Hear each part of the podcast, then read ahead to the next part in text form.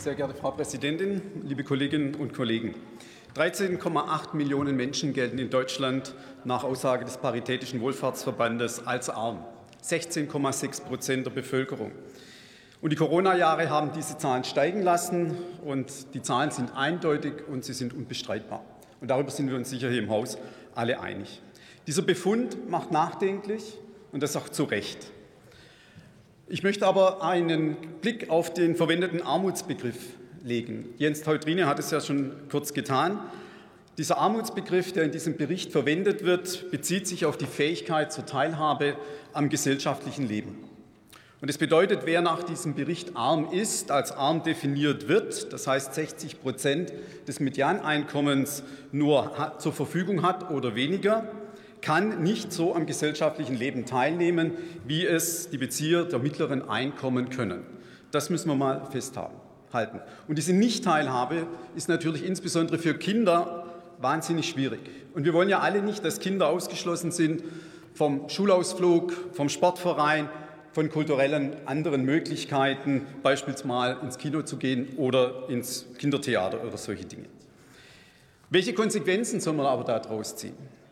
Und da möchte ich an einer Stelle mal auf den Unterschied zwischen kurzfristigen und langfristigen Gründen und Effekten abheben.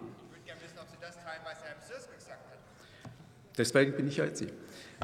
Man muss unterscheiden, was sind die kurzfristigen Wirkungen. Corona ist das, was wir Ökonomen als einen kurzfristigen Schock bezeichnen, der zwei Jahre gedauert hat, aber der verantwortlich ist für den Anstieg der Armutsquote in den letzten zwei Jahren. Und das bedeutet, wir müssen Maßnahmen ergreifen, die kurzfristig dieses Problem in den Griff bekommen. Das ist etwas anderes, als wenn wir darüber reden, was wir langfristig strukturell tun müssen, um diese Armut zu verhindern. Wir wissen, wenn der Schock weg ist, dann müssten sich kurzfristig die Zahlen wieder anpassen, was natürlich in der aktuellen Situation aufgrund des putinschen Kriegs und auch der Inflation letztendlich nicht zu erwarten ist. Das trifft die Armen überproportional und deswegen brauchen wir kurzfristig andere Maßnahmen. Und da wurde ja von den Kolleginnen und Kollegen aus der Koalition schon einiges dazu gesagt. Was mich aber interessiert, ist natürlich auch die Frage, wie können wir zukünftige Armut vermeiden? Weil wir reden über das kurzfristige Phänomen, wir müssen aber auch über die langfristigen reden. Und das, darum geht es darum, dass wir uns überlegen müssen, wie bekommen wir Menschen wieder in die Arbeit.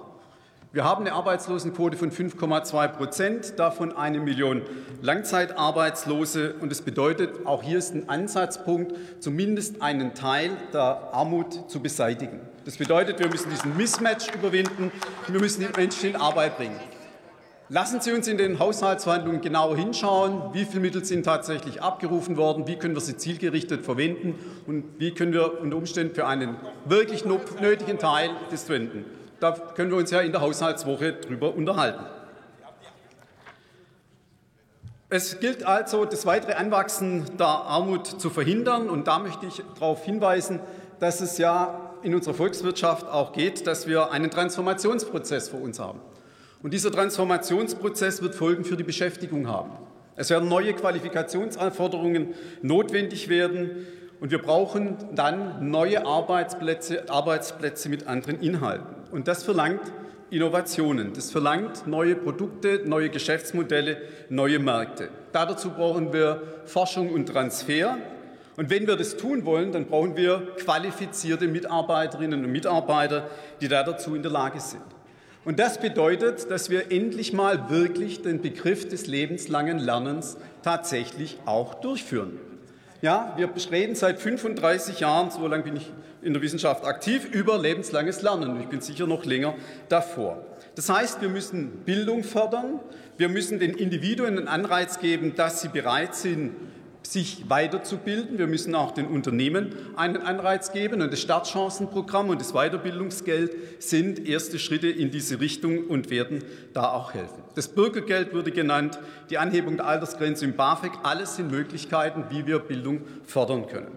Und lassen Sie mich zum Schluss einen, eine Anmerkung machen. Lassen Sie uns nicht durch falsch verstandenen Strukturkonservatismus Strukturen erhalten, Arbeitsplätze kurzfristig erhalten, weil damit ist den Menschen nicht mittelfristig und langfristig gedient, sondern helfen wir den Menschen, sich an diesen Wandel anzupassen. Und dann werden wir ihnen auch die Möglichkeit geben, wieder teilhaben zu können. Und dafür ist die Fortschrittskoalition angetreten. Wir schaffen die Bedingungen, dass mehr Menschen wieder teilhaben können an unserer gesellschaftlichen Entwicklung. Vielen Dank.